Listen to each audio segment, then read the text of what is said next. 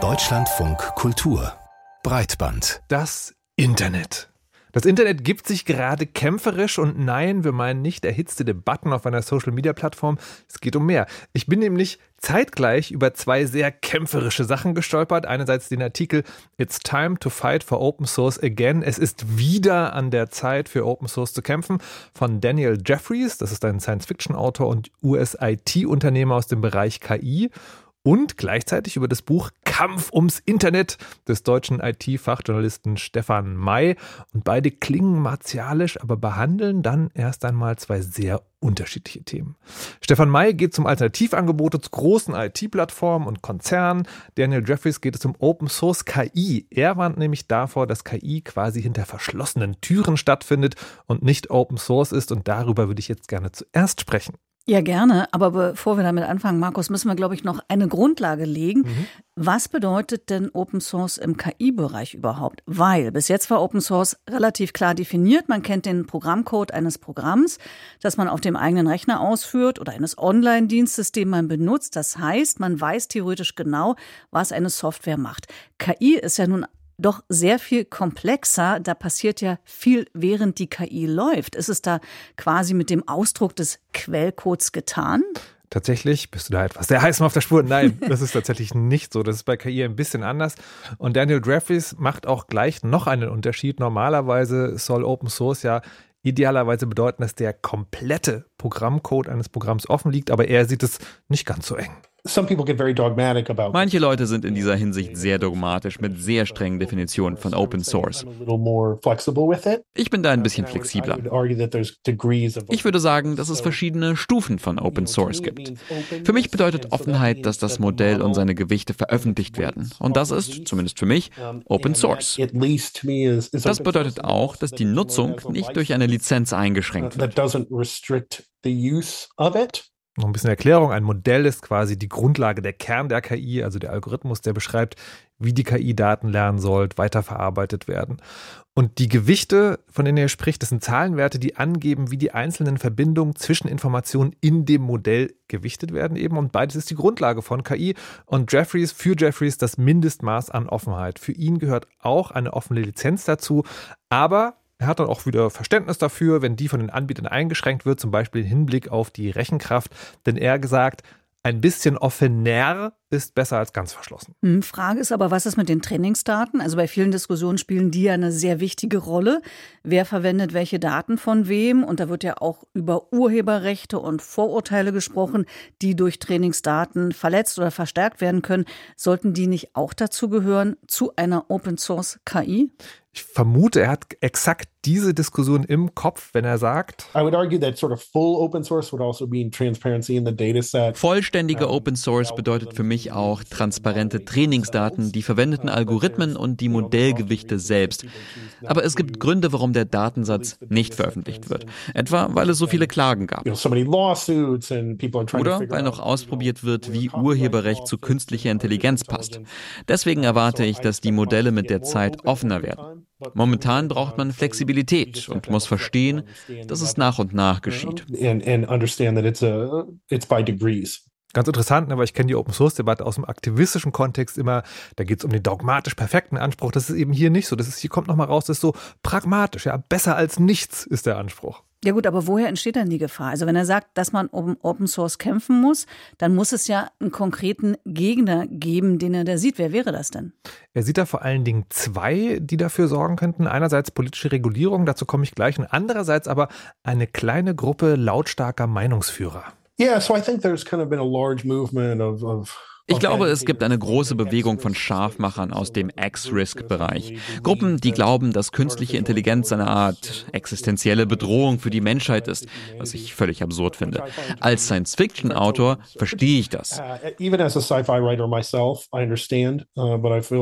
Aber ich habe das Gefühl, da wird eine Randgruppe sehr ernst genommen, die es geschafft hat, dieses X-Risk in die internationale Psyche zu drängen.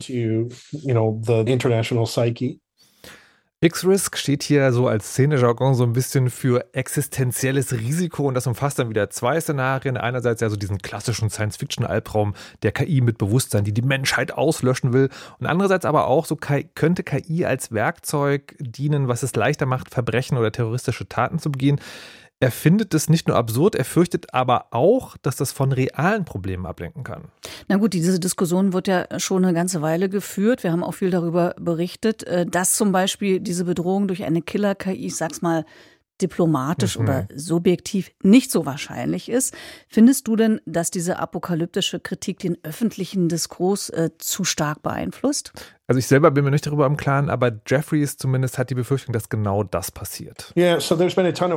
Es steckt tatsächlich eine Menge Geld dahinter. Es gab ein paar Artikel, die sich mit der Finanzierung befasst haben und wie sie es geschafft haben, Leute als Berater für die verschiedenen politischen Gruppen und für die Senatoren und Kongressabgeordneten in den verschiedenen Ländern zu gewinnen, die in diesen Themen arbeiten.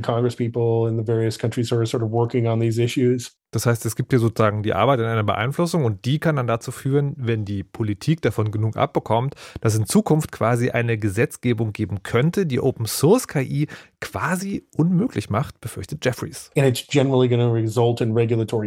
Und das führt in der Regel zu einer regulatorischen Vereinnahmung, mit der nur die größten Unternehmen der Welt umgehen können, weil sie tausend Anwälte einstellen und Lobbyarbeit leisten, um Gesetze zu beeinflussen und Schnellverfahren durchzusetzen. Sie können sich immer wieder mit den Kontrolleuren anlegen. So darf der Umgang mit KI nicht sein.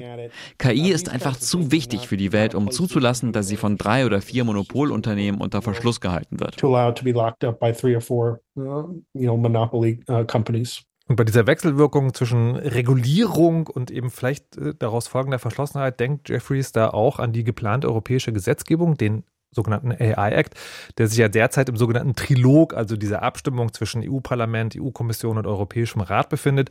Jeffries fürchtet, dass der EU AI Act genau diesem Ding, dieser Regulatory Capture, Vorschub leisten könnte, weil es dazu führt, dass KI zu komplex und zu schwer zu handhaben ist. Und jetzt könnte man natürlich den Rest der Sendung ganz trefflich darüber diskutieren, ob das so ist. Aber was ich spannend fand, ist die Verknüpfung mit digitaler Geschichte, die auch Jeffries in dem Artikel, den er zu dem Thema geschrieben hat, macht. Der heißt ja eben It's time to fight for open source again. Also es ist wieder an der Zeit für Open Source zu kämpfen. Und darin vergleicht er das mit dem Kampf von Linux, ein freies Open Source Betriebssystem, mit Windows und beschreibt, wie Microsoft damals vor langer Zeit stark gegen Linux, Linux agitiert hat. Und das sei gefährlich für die Gesellschaft, sagt er eben, könne sich wiederholen. Ich musste dann, wenn wir schon beim historischen Bezug sind, äh, sofort an die sogenannten Crypto Wars denken. In den 90ern, damals hat die US-Regierung versucht, Verschlüsselungsalgorithmen zu verbieten, also Software zu regulieren und deren Verbreitung zu unterbinden. Und wenn man diese beiden Dinge so zusammentut, könnte man auch sagen, jedes Mal, wenn es eine digitale Innovation gibt, diesen Kampf zwischen Closed und Open, Monopol und dezentral, wird neu verhandelt, wie die digitale Infrastruktur, die wir alle benutzen, beherrscht, betrieben und reguliert wird. Und dann gibt es hier eine Frage, die sich für, mich fast wie von selbst gestellt hat. Wenn wir jetzt mal nicht nach vorne schauen, ja, also wie wird es mit KI in Zukunft, sondern zurück, dann hat es ja genau diese Auseinandersetzung schon öfter gegeben. Vielleicht können wir ja was daraus lernen. Mhm. Und damit bin ich an einem Punkt gelandet, an dem du, wie ich dann erfahren habe, auch gerade was, nämlich dem Kampf ums Internet. Das stimmt, ja. Das hört sich jetzt martialisch an, aber es ist ich sage in Anführungszeichen, nur ein Buch, das wir beide gelesen haben. Du hast es ja hier auch im Deutschlandfunk Kultur rezensiert. Allerdings ohne gewusst zu haben, dass ich jetzt auch darüber sprechen will. Aber vielleicht, ich möchte die Gelegenheit beim Shop vergreifen. Magst du es uns kurz vorstellen und vielleicht verraten, ob du da eine Antwort gefunden hast, wenn du es jetzt hier so hörst? Aber erstmal, worum geht's? Ja, also der Kampf ums Internet ist tatsächlich ein bisschen reißerischer Titel, der es nicht ganz äh, trifft. Es ist tatsächlich eine Art Handbuch, was Stefan Meider geschrieben hat. Äh, du hattest ja gerade schon historische Beispiele für den Streit zwischen profitorientierten und freieren Ansätzen genannt. Und äh, Stefan May widmet sich quasi der Zeit, in der wir jetzt gerade leben, dem Zeitalter der Plattform. Es geht um offene Alternativen zu kommerziellen Produkten wie dem Browser Chrome, dem Messenger WhatsApp oder dem Microblogging-Dienst X Twitter, also in in dem Fall die Alternativen sind Firefox, Signal und Mastodon, die das äh, die offenere und gemeinnützige agierende Alternativen sind. Es geht aber auch um offene Bürosoftware, um kollaborativ erstellte Apps oder um Wikipedia. Die Projekte werden sehr genau vorgestellt. Es wird eine Handreichung gegeben, wie man sie selbst nutzen kann, falls man sie noch nicht kennt. Und es gibt auch Interviews mit einigen der MacherInnen. Und um das Ganze abzurunden, das fand ich sehr wichtig, äh, werden auch einzelne Kritikpunkte aufgegriffen. Äh, zum Beispiel die Tatsache, dass Firefox, der auch für das Prinzip der Datensparsamkeit steht, mhm. einen Deal mit Google hat, für den Firefox viel Geld kastiert, was zur Datensparsamkeit nicht so richtig passt. Mhm, ich fand es aber ehrlich gesagt zu sagen, sehr interessant in dem Buch auch so ein bisschen erfrischend, dass es eben nicht so tut, als sei jetzt irgendwie die Alternativangebote so total perfekt. Man hat so einen relativ realistischen Blick auf das Universum der Alternativangebote. Aber ich fand auch, das ist schon eher eine Zustandsbeschreibung. So direkt jetzt diese Metafrage, die wir heute verhandeln, kann man da nicht draus ableiten, oder? Genau, man liest das Buch und es erfüllt diese Aufgabe des Aufzeigens, aber die Metadiskussion darüber, warum zum Beispiel die offenen Projekte nicht die digitale Welt übernehmen oder wie die Zukunft aussehen wird, die fehlt. Wobei äh, fehlt äh, vielleicht ein starkes Wort ist. Das Buch wäre, wie ich äh, gehört habe, sonst äh, zu lang geworden. Das war, glaube ich, für den Verlag nicht so ganz passend. Dennoch hat äh, die Frage, die sich mir gestellt hat, war, ähm, warum nutzen nicht so viele die alternativen Angebote wie zum mhm. Beispiel Google äh, und Meta und Alphabet und Co? Vielleicht kann ich jetzt noch weiterhelfen. Mir ging es nämlich ganz ähnlich und ich habe mich deswegen mit Stefan May nochmal zum Interview verabredet, um genau darüber zu sprechen. Wir haben uns auch sehr lange über die Details der einzelnen Projekte unterhalten, aber eben auch über das große Ganze. Und ich wollte dann so eine mögliche Zukunftsaussicht haben und die klingt leider erstmal nicht so super optimistisch. Ich fürchte fast, dass sich an den Machtverhältnissen wenig ändert. Also es werden große kommerzielle Akteure die digitale Welt dominieren und ähm, die digitalen Gegenangebote, die werden größtenteils eher nischig sein. Ich fürchte, da wird sich nichts ändern. Andererseits hat die Geschichte auch immer wieder gezeigt, dass es auch mal Überraschungen gibt. Im Mittelalter hätte niemand äh, gedacht, dass es mal sowas wie einen Sozialstaat und Rechtsstaat und Demokratie gibt. Also insofern könnte sich das auch ändern. Genau, also das, das wäre jetzt meine Antwort. Also heißt ja so ein bisschen, ne, all die Jahre, die zahlreiche AktivistInnen, Organisationen, Stiftungen gekämpft, programmiert und propagiert haben, haben nicht gereicht, um die digitale Welt ganz grundsätzlich und als Standard fair und offen und so weiter zu machen. Die großen kapitalistischen Plattformen beherrschen das Feld, aber auch wenn das jetzt etwas trostlos klingt, es wurde damit trotzdem, finde ich, etwas, und da hat er gesagt, etwas sehr Wichtiges erreicht. Was man auf jeden Fall sagen kann, es gibt zu fast jedem Produkt der großen IT-Konzerne eine nicht kommerzielle, datensparsamere, oft transparentere, demokratische, organisierte Alternative. Das heißt, Leute, die jetzt wirklich umsteigen wollen, die können das zumindest. Man könnte es zusammenfassen mit eine andere Welt ist möglich und das kann jeder sehen, der danach sucht, aber das ist eben die Voraussetzung. Man muss das wollen. Es wird einem nicht einfach so angeboten wie ein WhatsApp-Account zum Beispiel. Und ich muss sagen, ich telle da seine Einschätzung. Ich glaube, es wird auch so bleiben. Es gibt Alternativen, aber die werden die Großen nicht ablesen. Wie siehst du das? Ja, also ich fand den Gedanken mit der Überraschung ganz schön, den Stefan Mayer auch genannt hat. Das mhm. wollen wir jetzt nicht unter den Tisch fallen lassen. Und ich sehe das schon so, äh, dass, äh, dass das momentan so ist. Aber ehrlich gesagt habe ich ein bisschen mehr Hoffnung. Ich kann mir schon vorstellen, dass es vielleicht nicht allzu ferner Zukunft doch einen Punkt gibt, wo sich mehr Menschen als heute überlegen, dass es vielleicht doch besser ist, sich nicht komplett den großen Digitalkonzernen anzuvertrauen. Okay. Aber lass uns nochmal zurückkommen äh, zum Thema äh, KI. Ja. Wenn man da jetzt eine reine Analogie zieht, würde das heißen, die meiste KI, die wir benutzen, läuft unter der Kontrolle von großen Firmen, aber in der Nische gibt es Alternativangebote.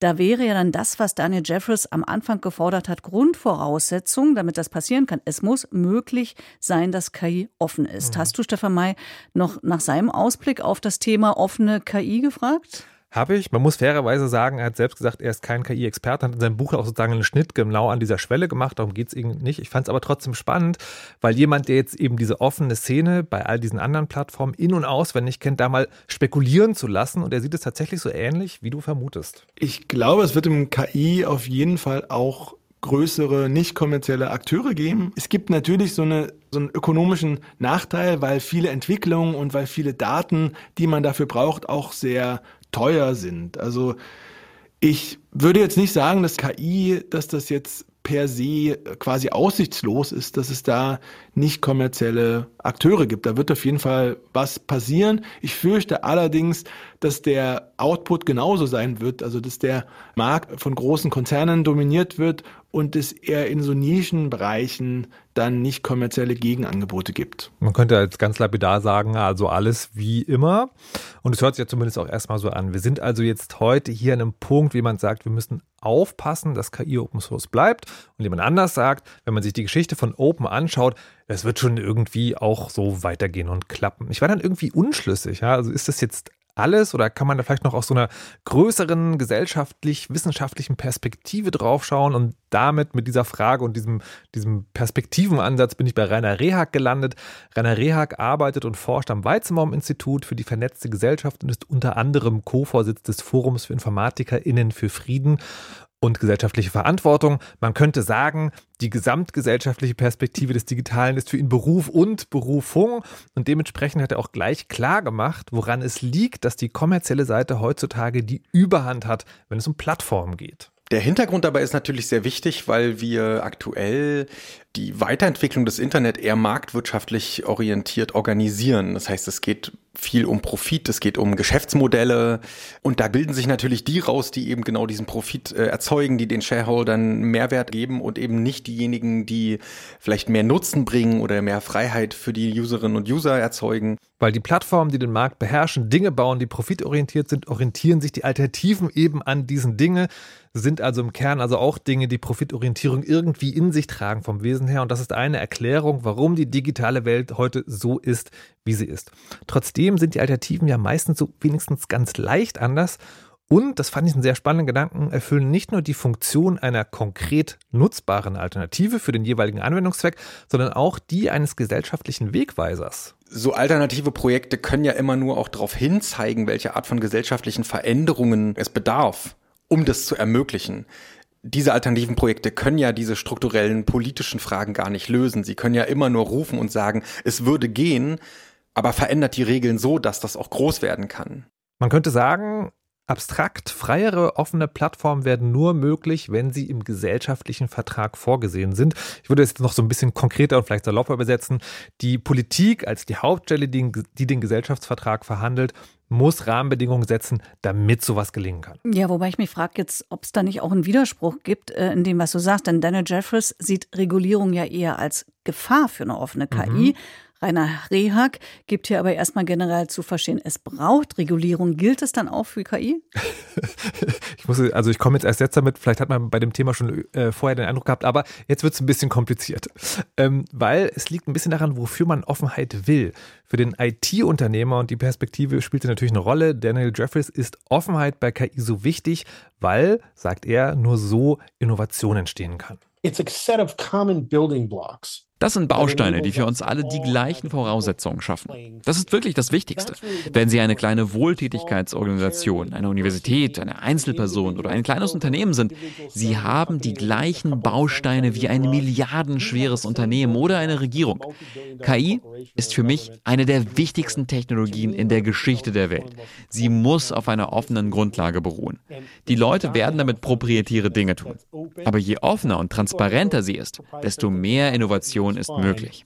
But it really, the more open that it is, the more transparent that it is, that's how you get true innovation.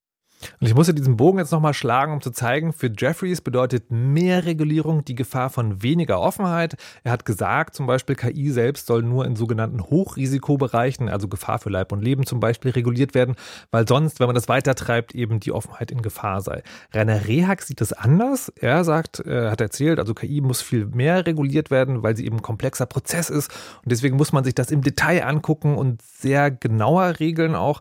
Aber als ich ihn dann gefragt habe, ob man dann um Offenheit zu haben, auch Offenheit selbst vielleicht regulieren muss, hat er für mich was sehr Überraschendes gesagt. Ich würde, glaube ich, voranstellen, dass sich jetzt KI keine besondere Stellung unter anderen Technologien geben würde. Ich würde auch nicht sagen, das ist jetzt irgendwie Differentialgleichungen müssten wir ganz besonders behandeln äh, oder Betonmischverfahren sind jetzt eine ganz besonders gesellschaftlich relevante Technologie, da müssen wir eine Ethik drum stricken und das darf nur offen passieren. Ähm, in dem Sinne würde ich mich fragen, haben wir tatsächlich da so ein Regelungsloch oder so? Weil die Firmen oder so, die großflächig KI anwenden, die müssen sich schon aus Datenschutzgründen, müssen sie Transparenz und Rechenschaft äh, haben. Das ist ja keine neue Sache jetzt. Die entsteht auch nicht durch KI erst oder so.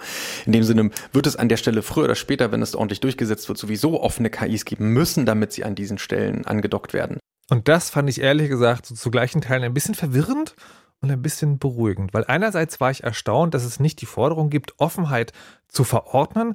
Andererseits fand ich beruhigend, dass man anscheinend davon ausgehen kann, dass wir, wenn wir unsere bestehenden Regularien, alte, aber auch eben die, die es zur KI geben kann, einsetzen, dann entsteht quasi so als so eine Art gesellschaftliches Nebenbeiprodukt auch Offenheit. Und daraus folgt wiederum für mich so ein bisschen, egal ob viel oder wenig reguliert, es wird offene KI geben. Sicher nicht ganz ohne gesellschaftlichen Druck, aber es ist eben auch kein Krieg oder kein Kampf, so hat sie angefangen heute, sondern eben eine gesellschaftliche Diskussion, für die die Grundlagen schon gelegt sind. Und ich muss ja sagen, es ist ja an dieser Stelle, in dieser Sendung, in diesem Format sehr selten, dass ich am Ende gut gelaunt und optimistisch bin, aber heute bin ich das. Wie geht es dir? Also erstmal finde ich die Nachricht gut. Äh, die freut mich, dass es offene KI geben wird. Ja.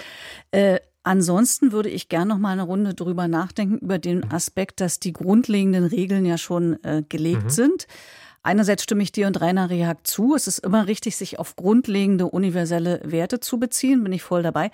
Andererseits scheint es äh, mir, scheint ihr euch es, sage ich jetzt mal so, oder er sich es äh, damit ein bisschen zu einfach zu machen, weil grundlegende Werte finden unter anderen technologischen Voraussetzungen im Konkreten, finde ich, immer eine andere Ausprägung. Das haben wir ja mit der Digitalisierung schon erlebt. Zum Beispiel, wenn es kein Original gibt, wie regele ich dann die Kopie? Mhm. Insofern ähm, würde ich das mit dem Blick auf KI und ob das nicht doch vielleicht auch eine besondere Stellung hat, neben anderen besonderen Phänomenen natürlich, nochmal genauer überlegen, wie das ist mit diesen universellen Werten und wie die sich da sozusagen umsetzen können. Ich finde es total spannend, dass sozusagen, dass das bei dir so landet, weil mir hat in der ganzen Arbeit äh, stellst du damit eine Frage, die ich, also ich glaube zumindest, das ist fast dieselbe, die ich irgendwie so anders im Subkontext mitgenommen habe, nämlich, dass die Leute, mit denen ich gesprochen habe, die behandeln eben KI nichts als Besonderes. Also ich habe so festgestellt, die sagen, nee, KI ist einfach sozusagen ein weiteres digitales Werkzeug. Das ist nicht nochmal genauso neu wie die ganze Digitalisierung, sondern wir haben schon ganz viel gemacht. Aber vielleicht ist auch, was du sozusagen, also die, die, was du sagst, sozusagen, hat hätte, ja zur Folge oder zur Voraussetzung, dass man sagt, nee, KI ist doch mehr. Wir brauchen dann noch mehr. Und das finde ich spannend. Das ist vielleicht eine Frage, die müssen nächste wir Sendung. Nächste Mal, nächste Mal beantworten.